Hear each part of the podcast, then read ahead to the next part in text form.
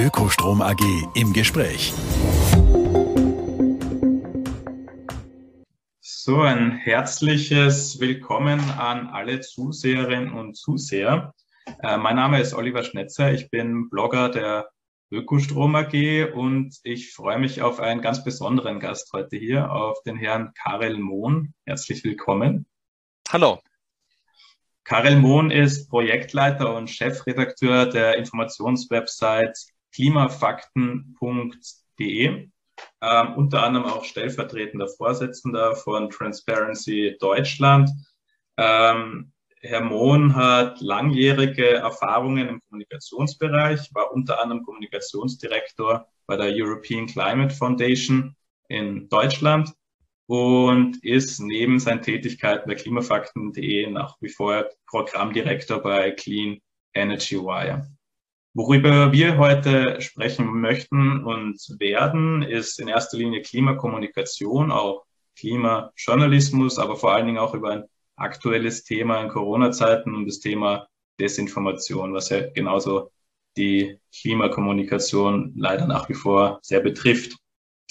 Ähm, um auf die Website als erstes einzugehen, klimafakten.de wurde 2017 äh, von der Deutschen Umwelthilfe ausgezeichnet für herausragende Leistungen im Journalismus. Ich möchte gleich noch näher auf die Website eingehen. Ähm, letztes Jahr habt ihr ja auch äh, zum allerersten Mal den K3-Preis für Klimakommunikation selbst vergeben an herausragende Projekte.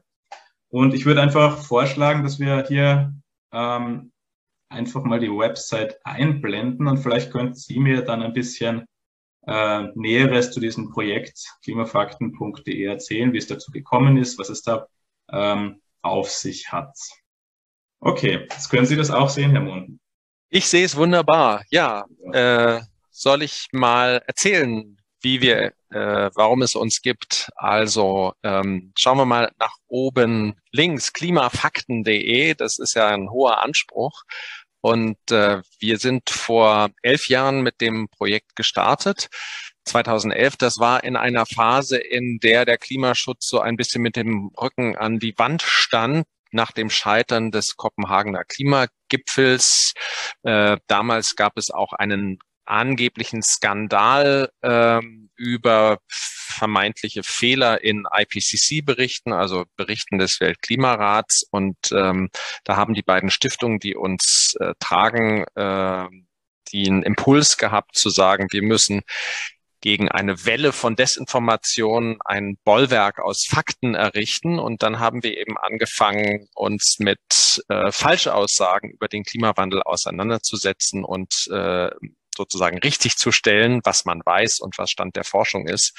Und dann sind wir im Laufe der Jahre darüber gekommen, was hier jetzt unten rechts zu sehen ist. Und auf den Bildern sprechen wir darüber. Denn ähm, die interessante Erfahrung ist, dass äh, Fakten alleine im politischen, im öffentlichen Diskurs erst einmal, die sind total wichtig. Die brauchen sie als Grundlage, aber politisch bewegen sie erst einmal wenig, beziehungsweise Menschen lassen sich von unzähligen anderen Faktoren leiten. Und man sieht das auch so ein bisschen an, an den Bildern. Hier sind ja Kommunikationssituationen dargestellt, die sind sehr unterschiedlich. Und äh, da bringen die Leute in diese Kommunikation, in diese Gespräche unterschiedliche Dinge mit, wer sie sind, ihre Erfahrungen, äh, wie sie sein wollen, was sie darstellen, repräsentieren wollen, äh, welche Ideen sie vertreten. Äh, und all das macht Klimakommunikation sehr komplex und führt Menschen dazu, dass die Fakten manchmal ein bisschen ummodelliert werden und äh, der gedachten Wirklichkeit angepasst werden. Damit setzen wir uns auseinander. Man sieht hier oben auch, fand ich sehr spannend, wie ich das erste Mal auf der Website war vor ein paar Jahren, äh, diesen Aufbau. Einerseits eben Fakten statt Behauptungen, wo man dann eben angefangen von einem Glossar äh, bis zu Infografiken und ich gehe einfach mal kurz drauf, Fakt ist, eben so Vorurteilen de facto Antworten bekommt. Mhm. Und zum Zweiten hier die, ähm, die Spalte Fakten besser vermitteln, Neues zum Thema und so geht's vor allen Dingen auch. Sie haben ja auch ein, ein Handbuch rausgebracht, äh, ähm, eben über Klima sprechen. Aber nochmal ganz kurz, um zurückzukommen. Woran liegt das, dass, dass, dass diese Fakten allein nicht ganz ausreichen? Also müsste man nicht denken, quasi man bekommt eben die Fakten hingelegt und denkt sich, okay, wäre doch logischer, eben Klimaschutz voranzutreiben. Also wo ist dieser Spagat zwischen Fakten und Kommunikation zu finden? Also da gibt es eine ganze Menge Ursachen und Gründe dafür, dass jetzt Fakten alleine äh, einem politisch nicht so viel weiterhelfen. Es gibt ja diesen Satz, den auch Fridays for Future geprägt hat, follow the science oder you can't argue with physics, also äh, man kann mit der Physik nicht verhandeln. Das ist auf einer Ebene richtig äh, und ähm, dem kann man wenig entgegensetzen. Ähm, aber ähm, wenn man sich jetzt die Realität, den die politische und gesellschaftliche Realität anschaut, dann ist es eben so, dass Menschen doch Fakten unterschiedlich interpretieren ähm, und äh, insbesondere auch Aussagen über die Zukunft, Risiken, die uns drohen, äh, natürlich unterschiedlich einordnen. Das erleben wir ja auch in der Debatte über die Corona-Krise. Ähm, da gibt es jetzt verschiedene Risiken, die miteinander abgewogen werden müssen. Das Risiko äh, an Covid-19 zu erkranken mit Risiken, die äh, Leute sehen, die sich nicht impfen lassen wollen. Äh, und da merkt man eben schon, dass jetzt sich rein an den Fakten zu orientieren zwar vernünftig erscheint, ähm, dass man damit aber eben nicht alle Menschen äh, immer erreicht äh, und das, was dann äh, vorgeblich vernünftig ist, nicht eins zu eins umgesetzt werden kann. Das heißt, in der Mitte sind Kommunikationsprozesse äh, und äh, es ist ungeheuer wichtig, dass diejenigen, die Klimaschutz wollen, die das vorantreiben wollen, dass die verstehen, was in dieser gesellschaftlichen Dynamik passiert, was auch in den Köpfen passiert, wie wir denken, ähm, das strukturiert, prägt, wie wir die Fakten sortieren und welche Schlüsse wir daraus ziehen. Was sehen Sie denn äh, in der Klimakommunikation als essentiell? Also wie kann man die Leute trotz dieser teilweise erdrückenden Last an Daten, an möglichen Folgen, an drohenden Folgen der Klimakrise noch gut erreichen? Wie schaffen wir es, den Klimaschutz eben da aktiv zu halten und voranzutreiben durch die Kommunikation? Was sehen Sie da als, als wichtig, als Ich denke, es ist wichtig, dass diejenigen, die das Thema vorantreiben wollen, die äh, die Klimakrise umtreibt, die wollen, dass wir anders leben, anders wirtschaften, anders mit Energie umgehen und so weiter, dass diese Leute sich überlegen, welches Bild haben sie eigentlich davon, was sie mit Kommunikation erreichen wollen. Und da ist es so, sowohl bei Menschen, die aus der Klimaforschung kommen, als auch diejenigen, die stärker so aus dem Aktivismus oder aus äh, NGOs kommen, da ist oft eine Vorstellung, dass man darüber spricht, ähm, was äh, alles Schlimmes passieren kann oder auch schon geschieht, dass man die Leute sozusagen wachrüttelt.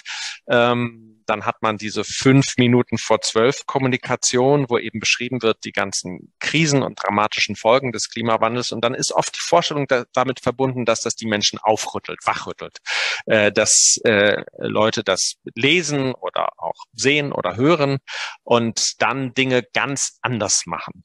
Und mit diesem Bild, glaube ich, ist man viel zu lange, eigentlich seit fünf Jahrzehnten, seit den Grenzen des Wachstums, hat ja Jubiläum in diesem Jahr dieser Bericht äh, äh, ja ins Feld gezogen und hat äh, gehofft, dass dann sozusagen ein Ruck durch die Gesellschaft geht. Und dieser Ruck ist ausgeblieben. Ähm, das, das sehen wir ja, dass äh, sowohl bei der Biodiversität als auch bei der Klimakrise als auch bei diversen anderen Umweltproblemen äh, eben wir viel zu wenig handeln. Äh, und äh, Deswegen ist es eben an der Zeit, sich mal zu fragen, okay, äh, warum handeln die Leute denn dann nicht, obwohl ja allen diese äh, ernstzunehmenden äh, Berichte bekannt sind, ja. Und da gibt es eben Dinge, die mit der Psychologie zu tun haben, ähm, dass es Angst macht, dass es lähmt und wenn man selber gelernt hat, dass man vielleicht wenig bewirken kann oder sich auch wenig zutraut, dann geht man nicht in eine große Transformation mit, mit Jubel hinein. Und dann gibt es natürlich auch äh, ganz harte Gründe. Also ähm, ich kann natürlich Menschen aufrufen, alles anders zu machen äh, und keine fossilen Energieträger mehr zu verwenden. aber dazu muss ich natürlich dann auch Alternativen haben. Äh, das heißt, es muss einigermaßen realistisch sein, äh, das, was ich von Menschen erwarte. Ähm, und also man hört schon, es gibt also sehr viele Aspekte und die zu verstehen, die hilft, glaube ich, dann äh, die Dinge anzusprechen, die Menschen wirklich ermutigen und dort ins Handeln bringen, wo es mit ihren eigenen Wünschen und auch Möglichkeiten gut zusammengeht. Also möglichst alltagsnah de facto auch den Menschen quasi Möglichkeiten näher bringen würden. Also das ist das eine. Ähm, wobei äh, Stichwort alltagsnah, da dann natürlich auch wieder ein politisches Problem lauert. Äh, äh, eine Kommunikation, die jetzt dann äh, die Last beim Einzelnen, bei der Konsumentin, bei beim Bürger ablädt.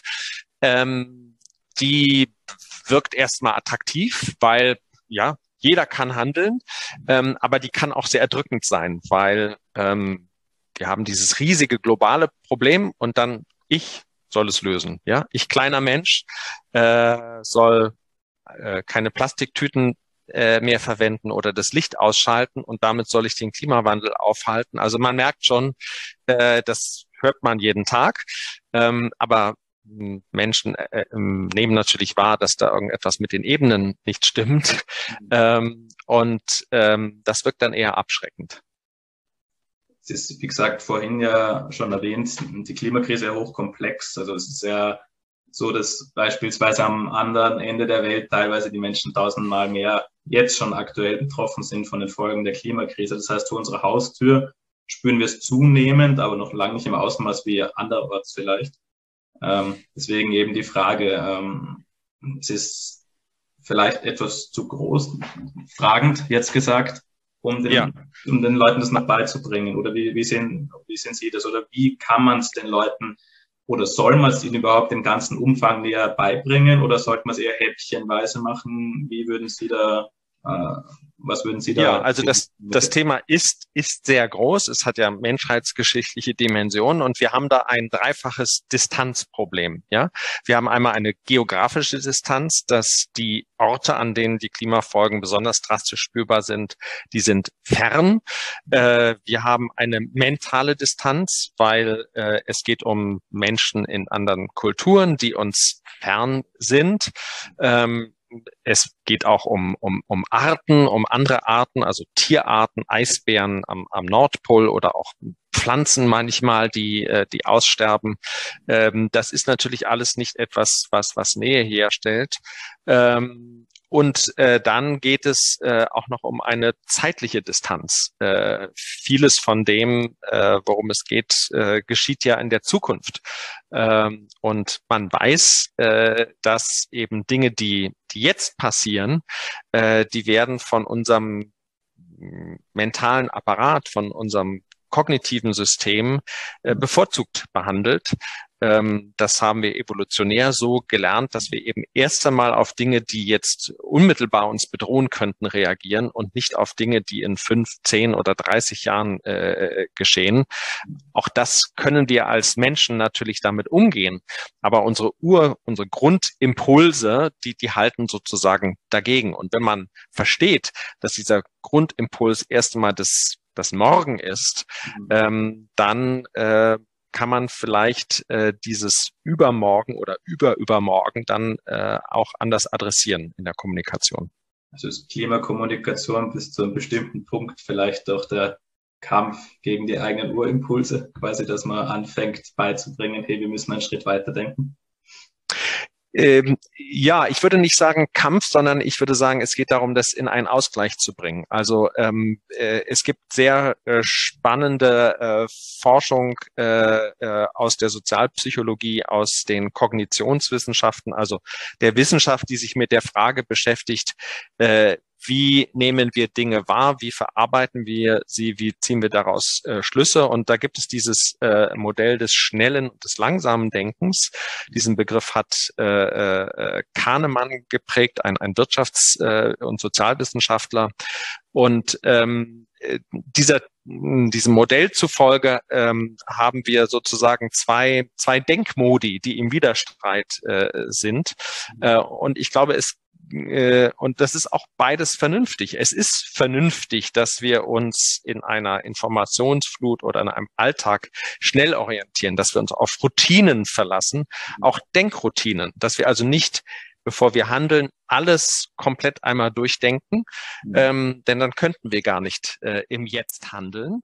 Ähm, aber wichtig ist dann auch mal umschalten zu müssen an den Stellen, wo man mit impulsivem, schnellen, emotionalen oder routinemäßigen Handeln nicht, nicht weiterkommt. Und wenn man das weiß, dass es dieses Ringen gibt, ähm, dann kann man auch Menschen so ansprechen, dass äh, an den Stellen, wo eben dieses langfristige Denken äh, nötig ist, dass das dann eben bewusst eingeschaltet wird. Ich möchte an der Stelle vielleicht auch ganz kurz eben auf das Thema Klimajournalismus oder die Rolle der Medien einfach eingehen. Ähm, jetzt haben wir vorhin eben gesagt, dass oft eben auch von den Fridays for Future, aber auch durch wissenschaftliche Studien unterlegt natürlich ähm, bisschen dieses 5 vor 12 Szenario, also das drohende Weltuntergangsszenario überspitzt gesagt jetzt natürlich vor der Tür steht. Ähm, die Medien prägen ja den öffentlichen Diskurs massiv mit. Äh, Braucht es da eine Mischung zwischen dem einen, also eben den erwähnten Szenarien, die immer wieder erwähnt werden, oder äh, und beispielsweise eben den Handlungsmöglichkeiten im Alltag? Oder wie sehen Sie einfach die Rolle der Medien in diesem ganzen Klimadiskurs? Was, was braucht es mehr? Was funktioniert vielleicht schon gut? Also wir brauchen die Medien natürlich, weil die Medien also in unseren Gesellschaften eigentlich der Schlüssel zum, zum Weltverständnis sind und um uns als äh, politische Bürgerinnen und Bürger überhaupt äh, bewegen und entscheiden zu können. Ähm, aber Medien sind ja in der Regel auf den nächsten Tag ausgerichtet, auf die nächste Ausgabe. Also bei Zeitungen äh, ist es sozusagen ein 24-Stunden-Rhythmus, bei einer bei Wochenmagazin die nächste Woche. Und da ist erstmal diese Perspektive auf den ganz langen Zeithorizont bis 2050, bis 2100 etwas, was äh, der journalistischen Logik erst einmal entgegensteht. Das ist also schon mal eine große und schwierige Herausforderung für Medien, immer wieder diese Langfristperspektive ähm, einzunehmen. Und deswegen ähm, hat das oft nicht gut geklappt. Andererseits äh, denke ich, ähm, brauchen die Medien auch keine Angst zu haben vor diesem sehr komplexen, riesigen Thema äh, Klimakrise, weil ähm, die Klimakrise ist die Wirklichkeit, ja. Also es gibt ja auch keinen Österreich-Journalismus, ähm, sondern die Medien in Österreich berichten eben über den Alltag und die Politik und die Gesellschaft und das nennt sich eben Österreich. Äh, und die Klimakrise ist eben überall um uns äh, mit ihren Folgen, aber auch mit ihren Handlungsmöglichkeiten. Insofern gibt es äh, eine wahnsinnige Vielzahl von Geschichten und ähm, nennen Sie mir irgendein äh, Ressort, nennen Sie mir ein beliebiges Thema. Es gibt überall Klimaaspekte, die mhm. man aufgreifen kann und wo die Rolle von Journalistinnen und Journalisten ist, nicht den Leuten zu sagen, was sie denken sollen, aber mhm. worüber sie nachdenken sollten. Was könnte es zum Beispiel sein? Also wenn Sie sagen, worüber man nachdenken sollte, also also was könnte also werden zum Beispiel, wenn man jetzt an einen Beitrag denkt? Also nehmen wir mal den, den Sportjournalismus, ja, äh, und fangen wir mal an mit Klimafolgen. Da gibt es natürlich äh, viele Sportarten, die haben äh, die finden im Freien statt. Äh, und wenn sich das äh, Klima ändert, wir andere äh, Wetterbedingungen haben, dann hat das natürlich auch eine Auswirkung auf diese Sportarten. Also auf der Hand und banal ist es natürlich beim Wintersport, aber äh, wenn wir sehr lange Hitzeperioden haben, ähm, dann ja, was bedeutet das dann für den kleinen Sportverein, ja, der äh, vielleicht bisher darauf angewiesen war, dass Schulkinder zu einer bestimmten Tageszeit im, im Freien da ähm, zum Training gehen können. Das geht dann vielleicht nicht mehr. Und äh, da muss man sich überlegen, wie man es anders organisieren kann. Ähm, und dann haben sie natürlich auch die Klimawirkungen von Sport. Äh, also viele Sportarten sind damit verbunden, dass wir viel Mobilität betreiben, dass wir uns von A nach B bewegen. Äh, und auch das kann man, das muss man äh, anders machen. Ähm, äh, und ja, da gibt es eine Menge Arbeit und darüber kann man berichten. Sehen Sie auch das Risiko oder sehen Sie ein Risiko, ähm, offenbar gefragt, ähm, dass den Menschen es dann zu viel werden würde, wenn beispielsweise in jeder Rubrik immer über die Folgen der Klimakrise mitgeschrieben werden würde? Oder auch es eine Balance oder wie sehen Sie das? Ja, also diese, äh, diesen Impuls kann man haben, äh, wird das nicht zu viel. Aber ich glaube, ähm, dass das äh, äh, Verzeihung ein bisschen zu kurz gedacht ist, äh, weil es geht ja nicht darum, überall das Thema Klima reinzubringen, sondern es geht einfach darum, dass man sich mit der Wirklichkeit auseinandersetzt. Und die Wirklichkeit ist nun mal, dass wir uns in einer Klimakrise mhm. befinden. Also äh, ich sage immer, denken Sie an die äh, Chicago Tribune im Jahr 1942, mhm. als sich die USA im Krieg gegen äh, Deutschland äh, äh, befanden und Japan. Äh, da wäre auch niemand auf die Idee gekommen, ähm, sozusagen diesen Krieg ausblenden zu wollen und den Leuten zu sagen, ja, ähm, äh, können wir doch auch mal über was anderes sprechen. Das ist eben einfach die Realität, mit der wir umgehen müssen und in der wir uns befinden.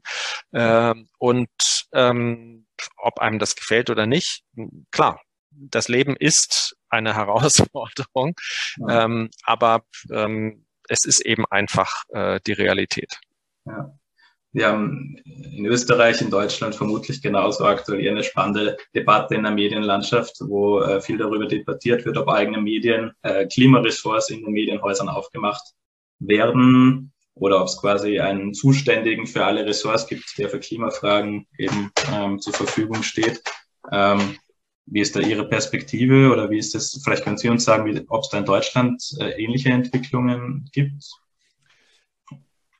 Ich glaube, diese Frage ist berechtigt und äh, für beide Ansätze gibt es gute Gründe, äh, sozusagen äh, spezielle Ressorts zu etablieren und zu denen die Aufgabe zu geben, äh, berichtet jetzt über dieses äh, Spektrum an, an Themen, was mit Klima zu tun hat. Ähm, letztendlich muss es aber das Ziel sein, äh, und ich glaube, entsprechend geschulte, informierte Journalistinnen und Journalisten äh, können dazu beitragen, dass äh, damit gut umgegangen wird, dass man überhaupt auch die Vielfalt der Möglichkeiten sieht. Äh, letztendlich ist es aber, äh, wie ich sagte, äh, die Aufgabe für alle Ressorts, ähm, mit äh, dieser Realität umzugehen und zu schauen, was das für ihre Berichterstattung heißt.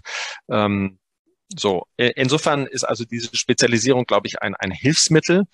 Ähm, ähm, genauso wie man ja auch, äh, wenn man jetzt über politische Vorhaben berichtet, dann stellt man dann irgendwann auch die Frage nach der Finanzierung äh, zum Beispiel. Ähm, und so ähnlich ist es beim Klimathema, dass da eben Aspekte da sind, die mit bedacht werden müssen und die in eine komplette runde Geschichte mit hinein äh, gehören. Also es gibt im Journalismus die sechs oder sieben W und ich würde sagen, wir brauchen die äh, 7W plus ein K. Okay. K für Klima. Ja. Ich würde dann nochmal kurz ein bisschen einen Schritt zurück von den Medien machen äh, und nochmal auf, auf Alltagsgespräche beispielsweise eingehen. Da kommen wir dann de facto eh wieder zur Website klimafakten.de. Aber ich möchte hier, wenn ich Sie schon so im Gespräch habe, auch nochmal fragen. Ähm, Im Alltagsgespräch, wie gesagt, mit Menschen, die jetzt nicht tagtäglich äh, sich äh, mit dem Thema auseinandersetzen und vielleicht A, nicht so tief im Thema drin sind und B, vielleicht auch nicht die Dringlichkeit sehen. Wie gehen wir am besten auf diese Menschen zu, um ihnen näher zu bringen, um was es da wirklich geht? Auch ohne dass sie sich letztendlich dann denken, es ist eh schon alles zu spät oder also dass sie auch vom ins Handeln dann de, facto kommen. Also auch da würde ich sagen, wenn äh, wir jetzt an Alltagsgespräche äh, denken, die wir über das Klimathema, Klimawandel, Klimaschutz führen, dann erleben, glaube ich, also erst einmal, diese Gespräche finden statt. Und das ist gut. Ähm, dazu gibt es Untersuchungen, dass in den letzten Jahren die Zahl der Menschen, die in einem Alltag mit Freunden, mit Familienangehörigen, mit Kollegen regelmäßig, also einmal die Woche oder täglich über Klimathemen sprechen, die ist enorm gewachsen. Also das ist in allen Ecken der Gesellschaft finden diese Gespräche statt und das ist gut und richtig, weil nur wenn wir über Probleme sprechen, können wir sie ja auch angehen und, und lösen. Das ist mal das eine. Das zweite ist, Viele Menschen erleben diese Gespräche als schwierig, als belastend. Äh, sie spüren, dass diese Gespräche sich verhaken. Ähm, dass sie zu Vorwürfen führen können, dass Menschen das Gefühl haben, sie werden irgendwie unter Druck gesetzt. Und das hat dann damit zu tun, was eben im Raum steht. Ja, also äh, Menschen wollen normalerweise gut sein. Sie haben eine positive Gesellschaft davon, wie das Leben, die Welt, die Gesellschaft geordnet sein soll. Ähm, und damit gleichen sie dann ihr eigenes Verhalten ab. Und äh, in der Regel wollen auch Menschen positiv dazu beitragen, zu diesem positiven Bild von Gesellschaft. Und wenn sie dann hören, dass unser tägliches Handeln aber äh, zur Zerstörung dessen beiträgt, was wir eigentlich gut finden, dann wird das erstmal als ein Konflikt äh, erlebt. Und dann gibt es verschiedene Möglichkeiten, damit umzugehen. Die einen sagen, okay, dann ändere ich mein äh, Verhalten. Äh, andere, die diesen Konflikt ähm, spüren und erleben, äh, die werden vielleicht ähm, ärgerlich und erbost darüber, dass äh, das Gegenüber, was also dieses äh, schreckliche Thema Klimaschutz dauernd anspricht, dass dieses, dass diese Person mir diese unangenehmen Gefühle verursacht, ja. Und dann komme ich vielleicht dazu, dem vorzuwerfen, ein Moralapostel zu sein, ein Gutmensch und, und ähnliche äh, Vorwürfe. Die haben eben damit zu tun, dass Menschen gut sein wollen. Und wenn man sie darauf hinweist, dass also ihre schöne Flugreise äh, nach dem harten Arbeitsalltag, dass das eigentlich keine gute Sache ist, dann mögen viele Leute das nicht. Ähm, und ähm, dann gibt es auch noch die Möglichkeiten, natürlich die Fakten zu verleugnen, ähm, was aber, ja, da kann man viele Jahre lang sich in Blasen hineinbegeben, was aber an der Realität leider wenig ändert. Ich bleibe mal der Hoffnung, dass die große Mehrheit mittlerweile anerkennt, dass es einen menschengemachten Klimawandel geht, aber da komme ich gleich noch drauf beim Thema Desinformation dann. Ich mag dennoch einmal kurz nachfragen, da haben Sie ja erwähnt, äh, das Problem liegt so ein bisschen in dieser Vorwurfshaltung letztendlich, wenn man auf die Leute eben zugeht und sagt, hey, dein Flug oder ähm, du zerstörst quasi die Umwelt, du bist für dieses gigantische Problem Klimakrise überspitzt äh, verantwortlich. Was würden Sie denn empfehlen, wie man am besten auf Leute zugeht ähm, oder wie man, wie man in so ein Gespräch am, am wirkungsvollsten einsteigt, ohne dass das Gegenüber sich eben zurückzieht? Also man kann sich erstmal fragen, was was kann ich oder was will ich überhaupt erreichen in einem Gespräch, ja. Und äh, ich glaube, viele von uns haben die Vorstellung äh, so einer Saulus zu Paulus äh, Situation, dass man da so eine plötzliche Umkehr erlebt, dass Leute, dass das Gegenüber sagt, ja stimmt, genau, und äh, jetzt, wo du mir das sagst, äh, ich mache künftig alles anders, ich werde ein anderer Mensch.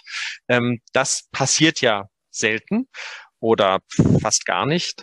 Und vielleicht sollte man sich davon verabschieden von der Suche nach dem einen Argument, mit dem man genau diesen Sinneswandel äh, bewirkt. Äh, ich würde erstmal sagen, zuhören, über die eigenen Gefühle sprechen, fragen, äh, wie es dem anderen damit geht ähm, und erstmal ja lernen, wo auch die andere Person äh, vielleicht auch positive Erfahrungen gemacht hat mit dem Thema. Ähm, und ich glaube, was eine wirklich gute Grundlage ist für Gespräche, ist, wenn man gemeinsam, äh, wenn man gemeinsame Grundlagen äh, findet von Dingen, die einem wichtig sind, äh, Dinge, die man gut findet, äh, die man schön findet, ähm, die man vielleicht äh, gemeinsam verändern will. Äh, und ähm, von da an kann man dann weitersehen, wohin man kommt in so einem Gespräch. Also am besten mal einzelne Punkte rauspicken, zuhören und einzelne Punkte rauspicken, wo man ansetzen könnte. Ja. Ja, okay. Ähm, auf der Website gibt es ein Zitat auf klimafakten.de. Ähm, jeder Mensch hat ein Recht auf seine eigene Meinung, aber nicht auf, seinen, auf seine eigenen Fakten. Äh, von Daniel Moinjam. Ich weiß nicht, ob ich es richtig ausspreche. Moinen, ja. ja. ähm, jetzt sind wir eh schon beim Thema Desinformation damit letztendlich angekommen, weil de facto ähm, immer mehr Menschen bilden sich ihre Meinung durch Social Media. In den Social Media gibt es einen Haufen, ich, ich nehme das Wort jetzt einfach, alternative Fakten. mhm, mh. ähm, was tut man gegen diese Entwicklung? Also de facto, wenn ein Mensch überzeugt ist, dass er eh aus dem Richtigen heraus handelt, man sieht es auch bei Corona, die Leute kämpfen für Freiheit, glauben, sie tun das Richtige, aus einem guten Willen vielleicht sogar heraus, aber tun de facto dann letztendlich genau das Falsche. Wie, wie sehen Sie diese Entwicklung und wie kann man der eventuell auch entgegensteuern? Also es gibt leider keine einfachen Mittel dagegen, äh, keine Abkürzung oder Dinge, wo man einfach auf einen Knopf drückt und dann verschwindet Desinformation. Ähm, wichtig ist, dass Menschen lernen, damit umzugehen, äh, dass es so etwas wie Social Media gibt, dass es Inhalte gibt, die nicht durch äh, den Filter äh, einer journalistischen Qualitätsprüfung gehen. Und das meine ich jetzt im positiven Sinne. Äh, Journalismus ist dafür da, eben zu sortieren, was in der Welt passiert und äh, das äh, aufzubereiten, zu unterscheiden zwischen Dingen, die relevant sind und die weniger relevant sind. Ähm, und wir haben ja durch den Siegeszug von Social Media eine mediale Situation, wo eben es weiterhin journalistisch geprüfte, aufbereitete, nach bestimmten Kriterien äh, äh, für richtig und relevant äh, befundene Inhalte gibt. Genauso macht das Forschung mit anderen Mitteln. Und dann haben wir äh, einen riesigen Bereich, wo äh, eben all das nicht geschieht, wo jeder und jede Informationen direkt verbreiten kann. Und das ist auch noch ein sehr erfolgreiches Geschäftsmodell, äh, wo tendenziell belohnt wird, wenn man besonders krasse, aufsehenerregende, emotional erregende Inhalte teilt. Ähm, also ich glaube, es gibt zwei Strategien. Auf der einen brauchen, auf der einen Seite brauchen wir politische Regulierung. Ähm, äh, damit äh, das sich eben äh, nicht lohnt oder nicht belohnt wird, dass wir einen verhetzenden, äh, gewaltfördernden Diskurs führen. Äh, und auf der anderen Seite müssen Menschen äh, lernen, überhaupt zu verstehen, was da passiert. Ja. Mhm. Ähm, und äh, das ist eine riesige gesellschaftliche Aufgabe. Ähm, da ist die Bildung äh, gefordert, die Schulen, aber da sind natürlich auch äh, die Medien gefordert, indem sie zum Beispiel transparent machen, wie sie eigentlich arbeiten. Ähm, was ist Journalismus? Äh, warum ist Journalismus etwas anderes als die Aussage, das habe ich im Internet gelesen. Ja, ähm, äh, das müssen nicht nur, das sollten nicht nur äh, Schulkinder lernen, sondern ich glaube, das äh, müssen wir alle lernen. Also bestensfalls vielleicht öfter auch einen Blick hinter die eigenen Kulissen geben, um diesen Mythos der Lügenpresse entgegenzutreten. Ja, äh, Medien sollten darüber äh, schreiben und sichtbar machen, wie sie arbeiten. Äh, es gibt ja auch dank des Internet äh, tolle Möglichkeiten, in einen Diskurs, in einen Austausch zu kommen mit dem Publikum. Und das sollte man, das, das muss man ganz intensiv nutzen.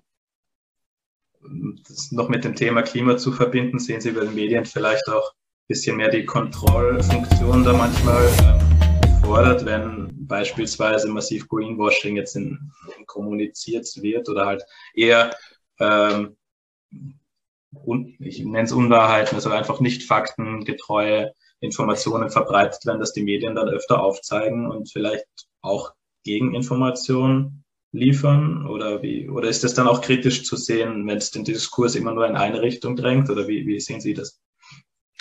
Also das ist natürlich eine uralte Aufgabe von ähm, Medien, ähm, Kommunikation, von Interessenvertretern, von politischen Akteuren äh, kritisch zu prüfen und zu schauen, ob das, was äh, da gesagt wird, ob das auch einer Überprüfung standhält. Und in dem Maße, wie jetzt alle aufgefordert sind, sich klimaverträglich zu verhalten, gibt es natürlich auch Unternehmen oder äh, andere, die, hm, die das nur behaupten oder die das vielleicht auch sogar im guten Glauben tun. Ja, auch das gibt es ja. Das ist ja nicht immer böse Absicht, ähm, sondern äh, es kann ja sein, dass man selbst von den eigenen äh, Denkfehlern überzeugt ist und da äh, sollten äh, Medien draufschauen und sich anschauen, okay, wenn jetzt jemand sagt, das ist klimaneutral produziert, ähm, was heißt das denn eigentlich? Was ist denn überhaupt klimaneutral? Was ist CO2-neutral? Was ist Treibhausneutral? Äh, ähm, äh, geht das überhaupt? Ja, ähm, das ähm, das ist ja wichtig. Das ist sozusagen ein, ein, ein Schlüssel, den wir brauchen, um zu verstehen, äh, was um uns politisch passiert. Und ähm, da sollten Journalisten rangehen.